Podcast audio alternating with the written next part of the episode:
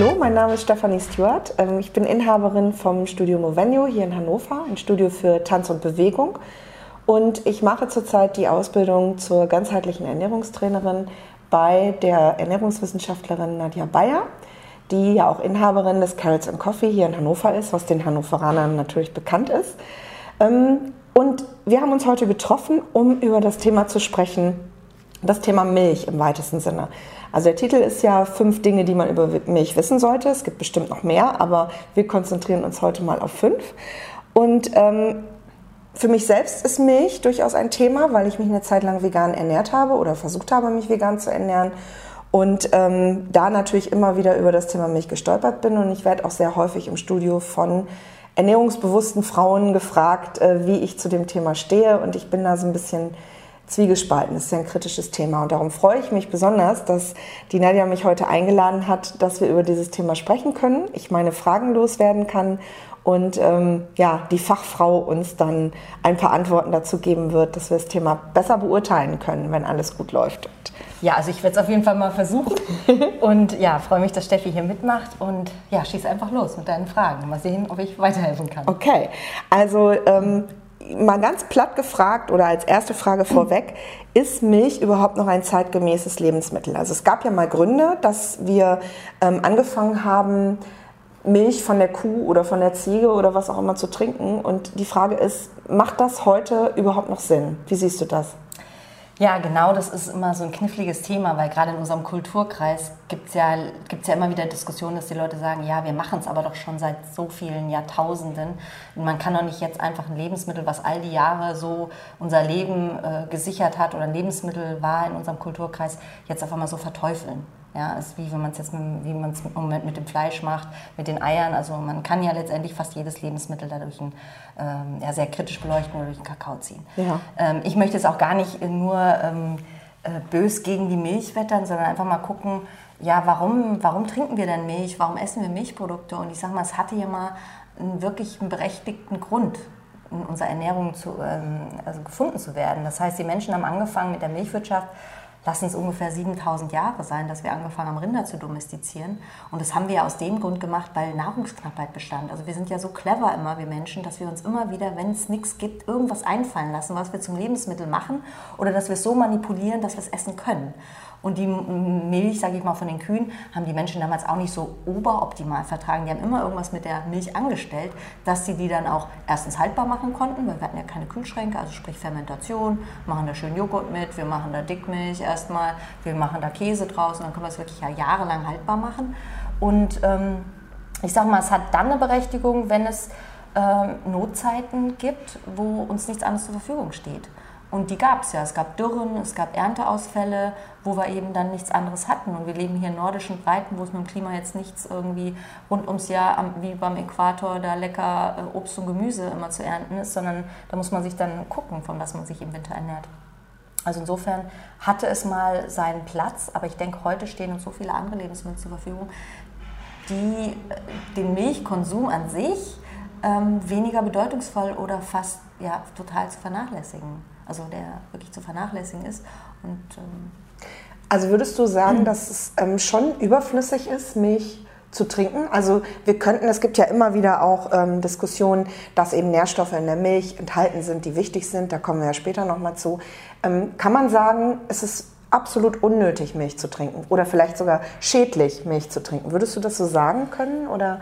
Ist natürlich eine gewagte Aussage, wenn ich das jetzt sage, aber ich beschäftige mich ja schon sehr lange mit Ernährung und habe sehr vielen Leuten in der Ernährungsberatung beigestanden, Hilfe geleistet äh, bei den verschiedensten gesundheitlichen Problemen. Also man muss ehrlich sagen, die Leute kommen zur Ernährungsberatung nicht, weil denen quietschfidel, weil es ihnen super geht, sondern weil die Probleme haben. Und da ist für mich immer mit der Ansatzpunkt, äh, ja, mit der Milch sehr... Äh, ja, vorsichtig umzugehen, beziehungsweise auch mal phasenweise komplett wegzulassen, wenn nicht sogar für immer wegzulassen. Da habe ich einfach einen berechtigten Grund, weil, aufgrund der Erfahrung. Ich möchte jetzt gar nicht so sehr nur wissenschaftlich hämmern oder auf Details zur Zusammensetzung eingehen, ein bisschen werde mhm. ich das, aber es ist einfach ein Erfahrungswert, dass ich sagen würde, ja, man kann gut leben ohne, aus ganz, ganz vielen Gründen und manche oder die meisten leben sogar besser ohne.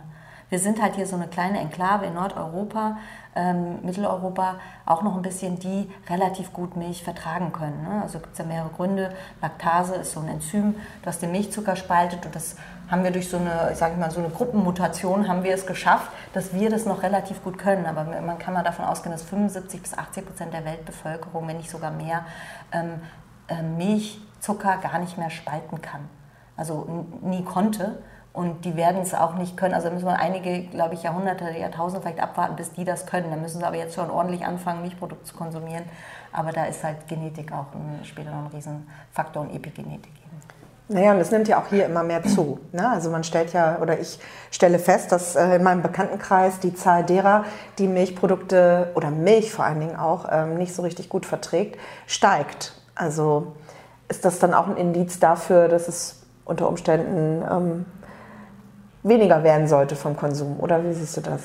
Ähm, ähm, ja, also das macht natürlich, das ist ja auch mal das, was mich bewegt, wenn die Leute Unverträglichkeiten haben, woran liegt es? Oder ist dann, die, ist dann, sage ich mal, das Prinzip immer weglassen? Ich meine, klar, das muss man, ne? wenn man Unverträglichkeiten hat, ist das Prinzip immer, immer weglassen, weglassen, weglassen. Und bei manchen Leuten wird es dann ja, teilweise so heftig, was die alles weglassen sollen. Aber ich sage mal, Milch würde ich auch vorschlagen und Milchprodukte ich weite, das jetzt ruhig mal auch, aus auf, auf äh, äh, Quark und auf Käse, ähm, würde ich den meisten empfehlen, wegzulassen. Mhm. Ähm, aus einem ja schon ganz banalen Grund mal zu überlegen, okay, was ist Milch? Milch ist Muttermilch. Also wenn wir von Kuhmilch reden, dann reden wir ja eigentlich von einer Muttermilch und zwar Muttermilch für Kälber. Mhm. Und sie ist insofern ja, auch wenn man es mal streng nimmt, gar kein für den Menschen gedachtes Lebensmittel. Wir haben es uns verfügbar gemacht. Das ist halt das Clevere an uns. Wir haben ja ein Gehirn, was sehr tolle Sachen da anstellen kann, manchmal auch blödsinnige Sachen, aber meistens dem Überleben dient. Und ähm, äh, was wollte ich jetzt gerade? Ähm mit der Muttermilch. Ach so, also ja, es ging genau. ja um die Muttermilch. Das ist eine Art fremde, ist im Grunde genau. eine Art fremde Und das, Milch. das ne? gilt ja für alles. Also man muss dann auch gar nicht sagen, okay, ich esse jetzt keine Kuhmilch mehr, äh, dann nehme ich halt Ziege, Schaf, Stute, Elefant, äh, Ratte, weiß der Geier, ja. Könnte uns ja einfallen, oder ich meine, ist uns ja schon irgendwie, jetzt steuern wir alle auf die Ziege los. Ja? Ja. Jetzt machen wir die Ziege zum Massentier, also führen wir in die Massentierhaltung oder das ist aber nicht das Prinzip. Es ist eine Muttermilch und die ist perfekt angepasst an die Bedürfnisse dieses Säugetierkindes, Babys kann man ja sagen.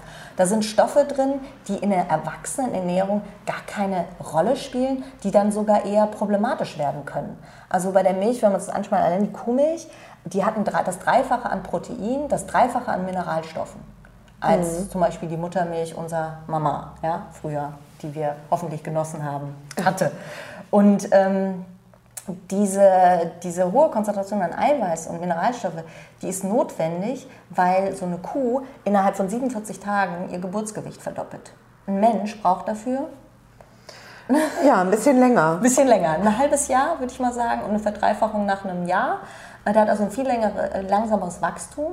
Ähm, Er hat auch ganz andere Nährstoffansprüche, weil er hat ein sehr, sag ich mal, ein sehr hungriges Gehirn. Das hat die Kuh nicht. Die hat zwar auch ein Gehirn und sehr, sehr, ist ein sehr liebes Wesen. Ich glaube, deswegen haben wir es auch nur geschafft, die zu domestizieren, weil es sehr gutmütig ist, sind leicht im Umgang. Ja. Also ein Löwe, Tiger da zu melken wäre schwierig. ja. Allerdings. Wir haben uns, die Kuh ist, die läuft ja auch eher rum. Ne? Also Tiger sieht man hier in der Steppe Nord, Nordniedersachsens nicht so sehr.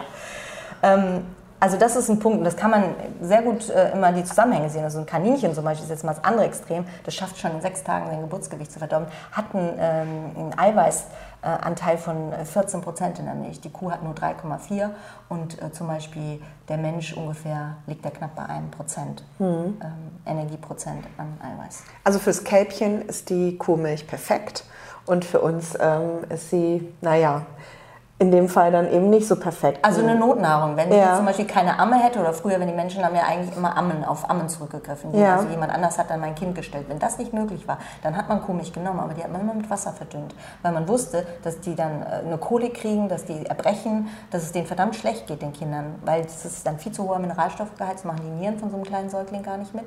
Und das Eiweiß, äh, das tolerieren die auch gar nicht. Das ist ja auch, da müssen wir auch mal drüber reden. Die Milch ist äh, so zusammengesetzt, dass sie auch ein Eiweiß enthält, enthält also zwei Eiweißfraktionen, Molkeneiweiß und Caseineiweiß.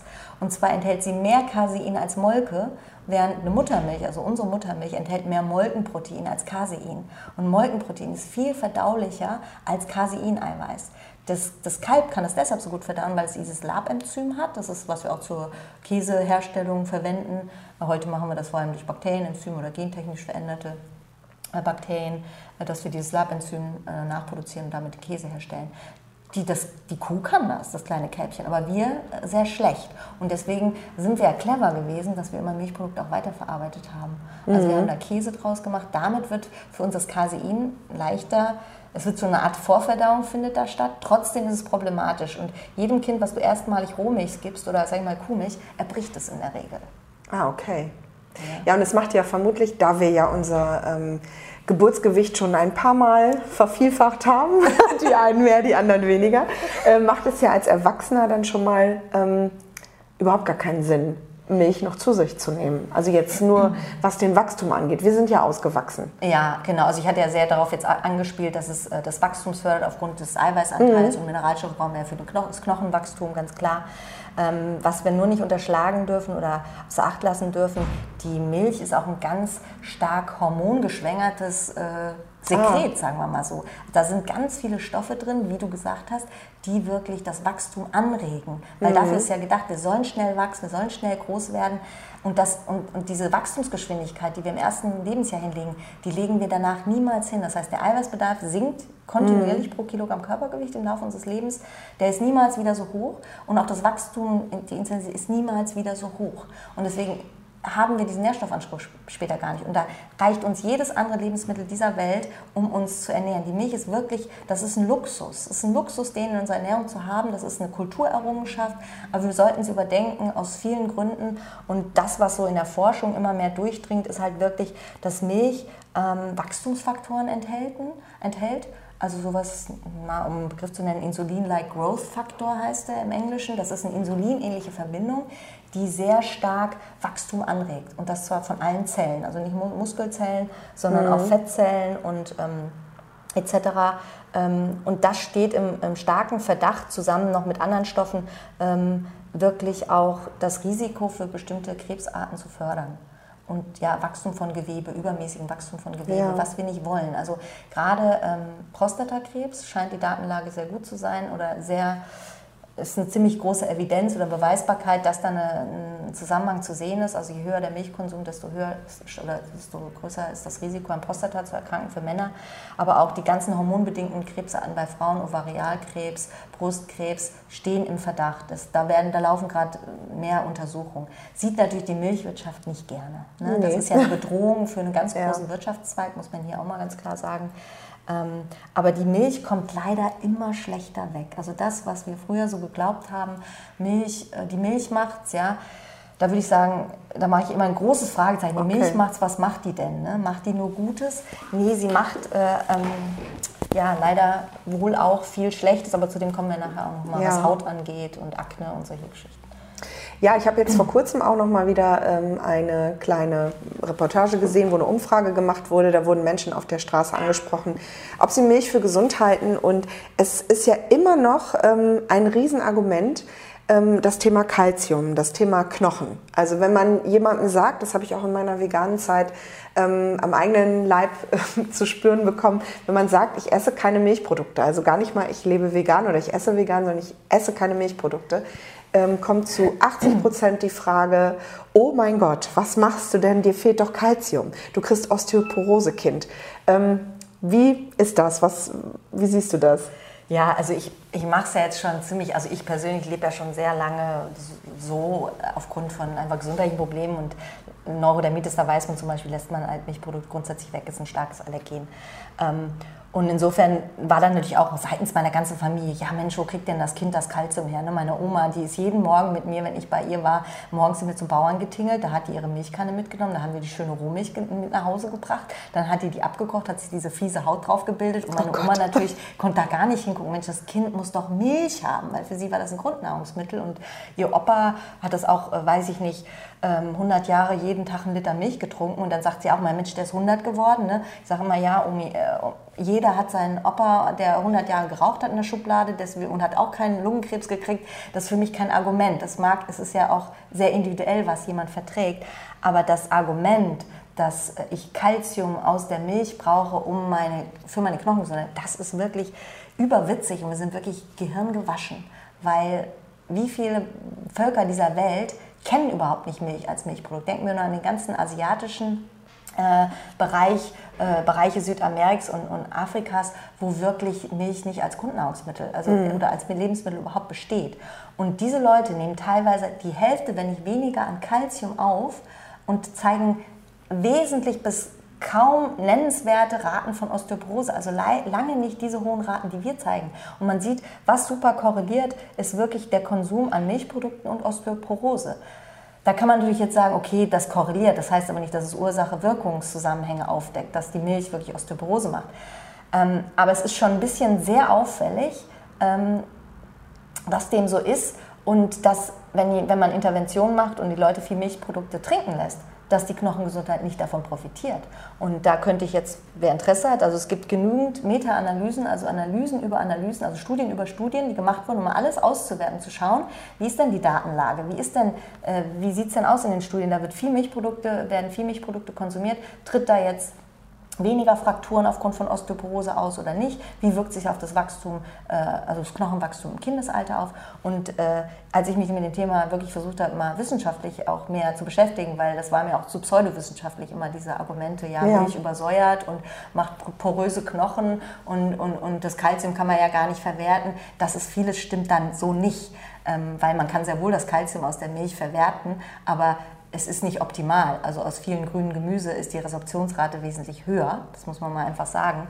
Und es zeigt sich halt jetzt wirklich in den Studien, dass das nicht ähm, dass man nicht belegen kann, dass Milch gesündere Knochen macht.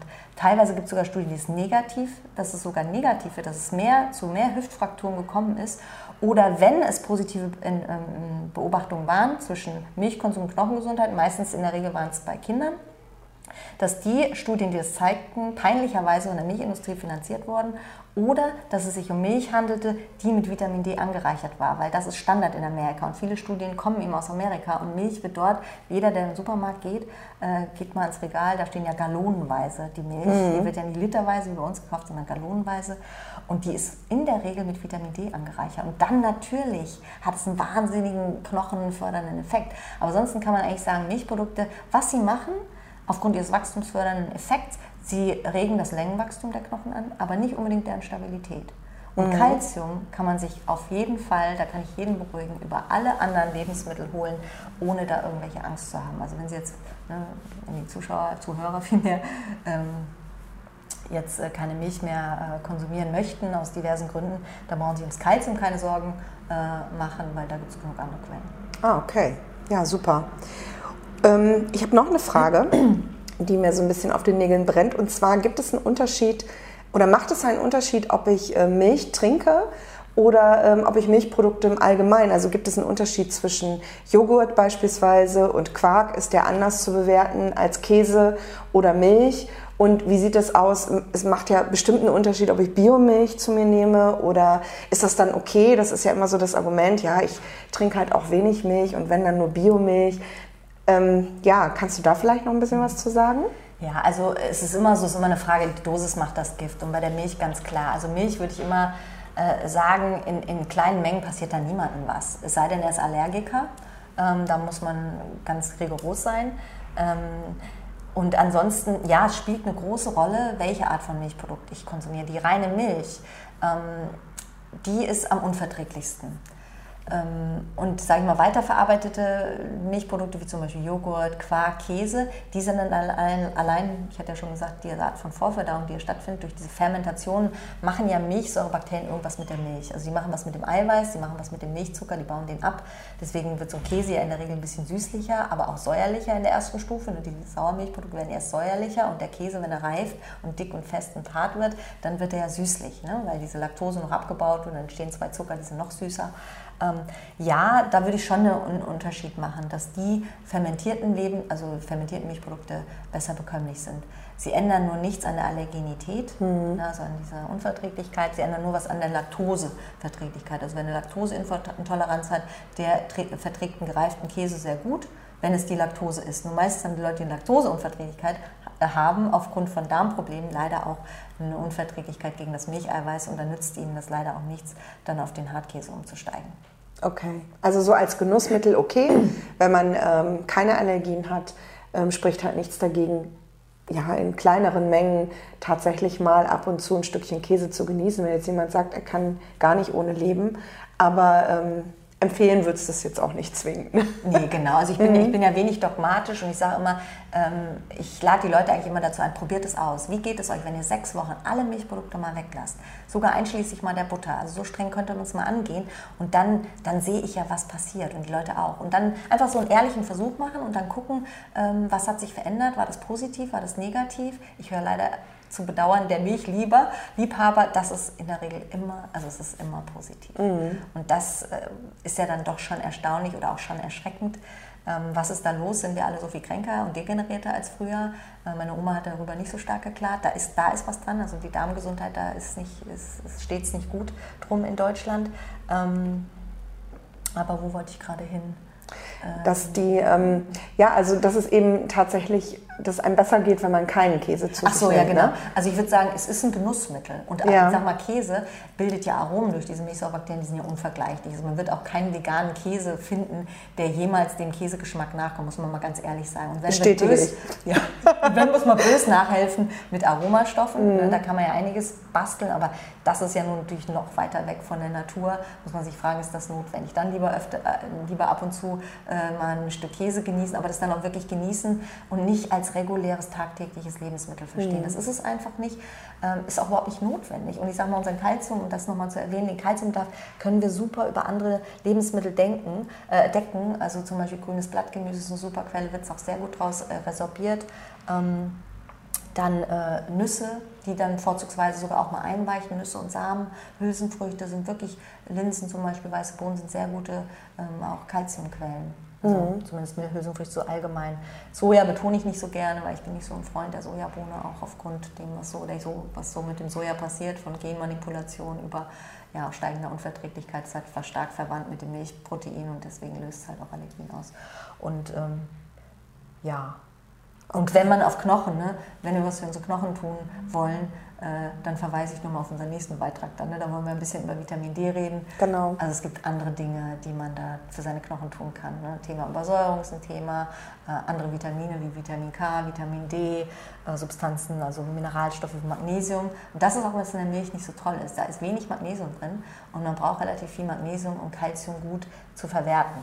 Mhm. Ja, insofern ist das in der Milch nicht so optimal gelöst, zumindest nicht in der Kuhmilch.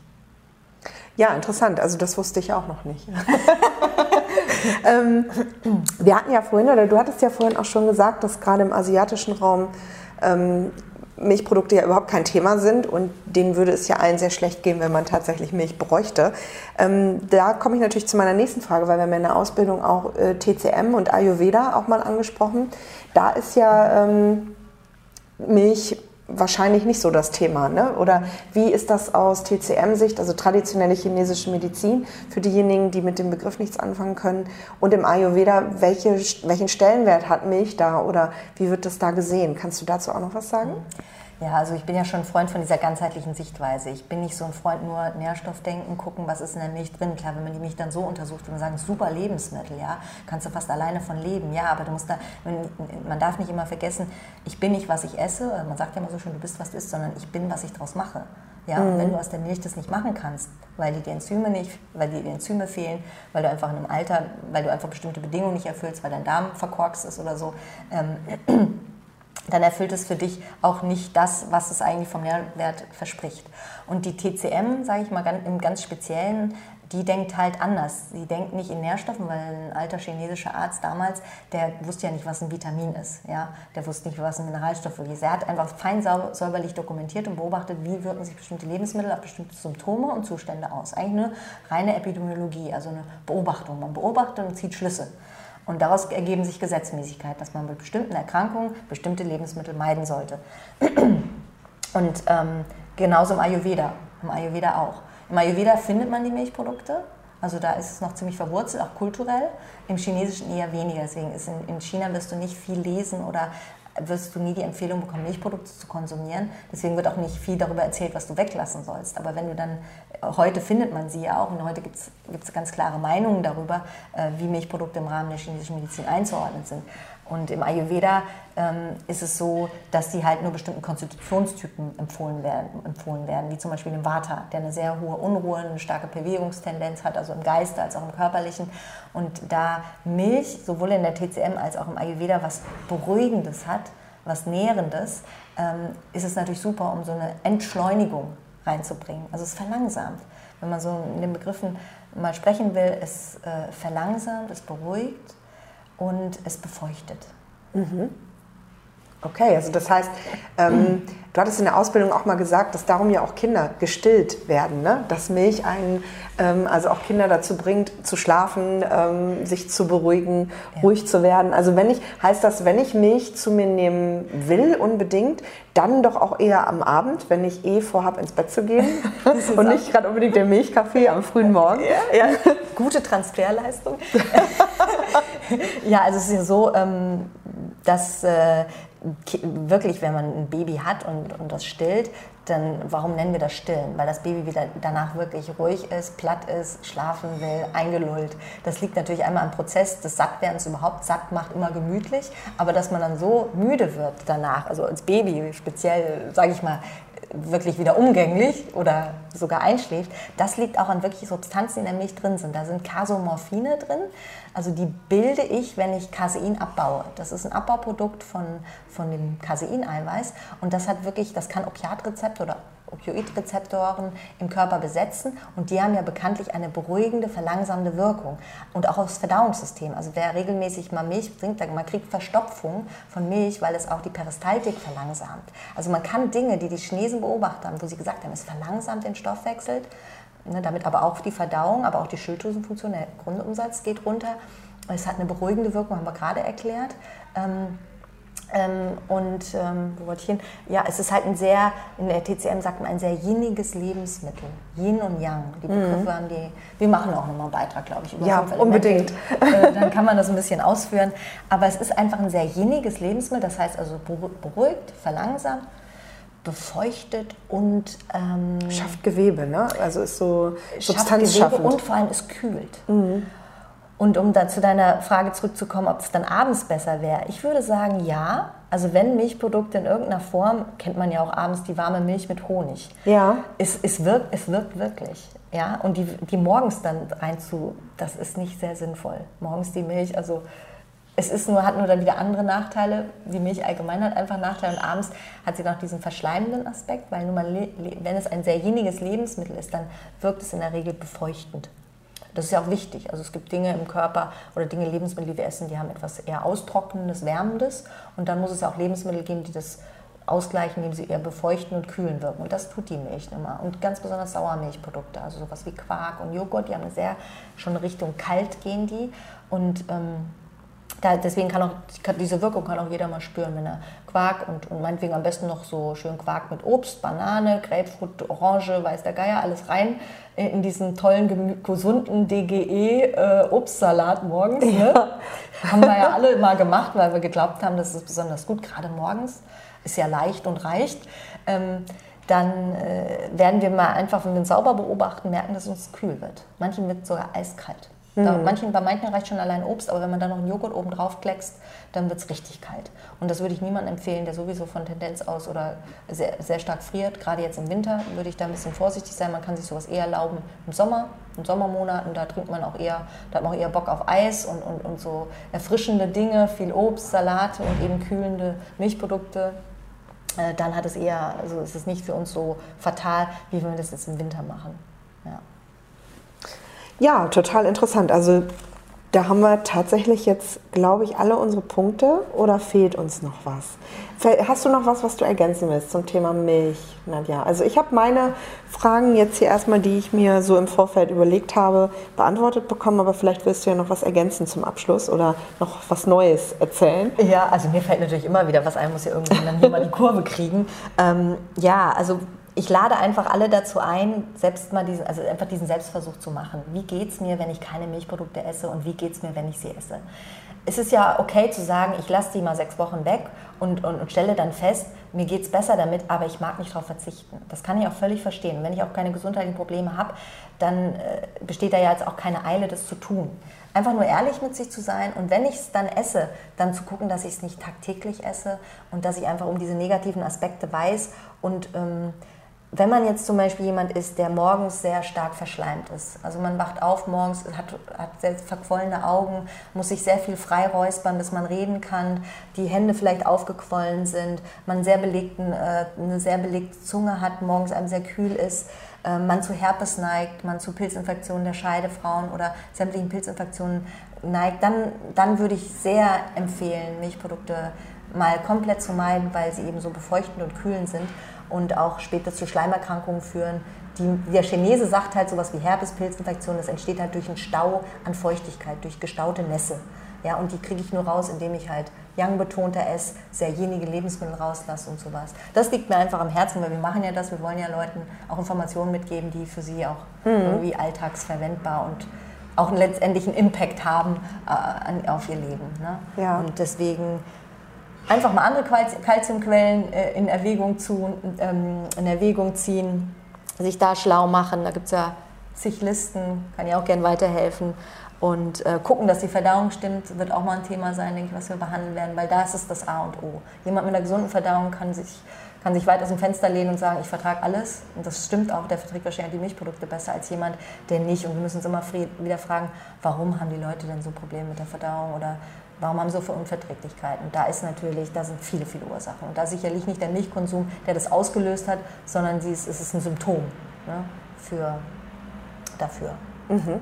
Okay. Ja, insofern, was will ich noch sagen? Äh, klar, Unterschied wäre auch Biomilch, nicht Biomilch, aber da gehe ich jetzt, glaube ich, nicht mehr so sehr drauf ein. Homogenisierung, Pasteurisierung sind halt alles sehr moderne Verfahren, die natürlich was mit der Milch machen, sie meistens allergener machen, also zumindest homogenisieren.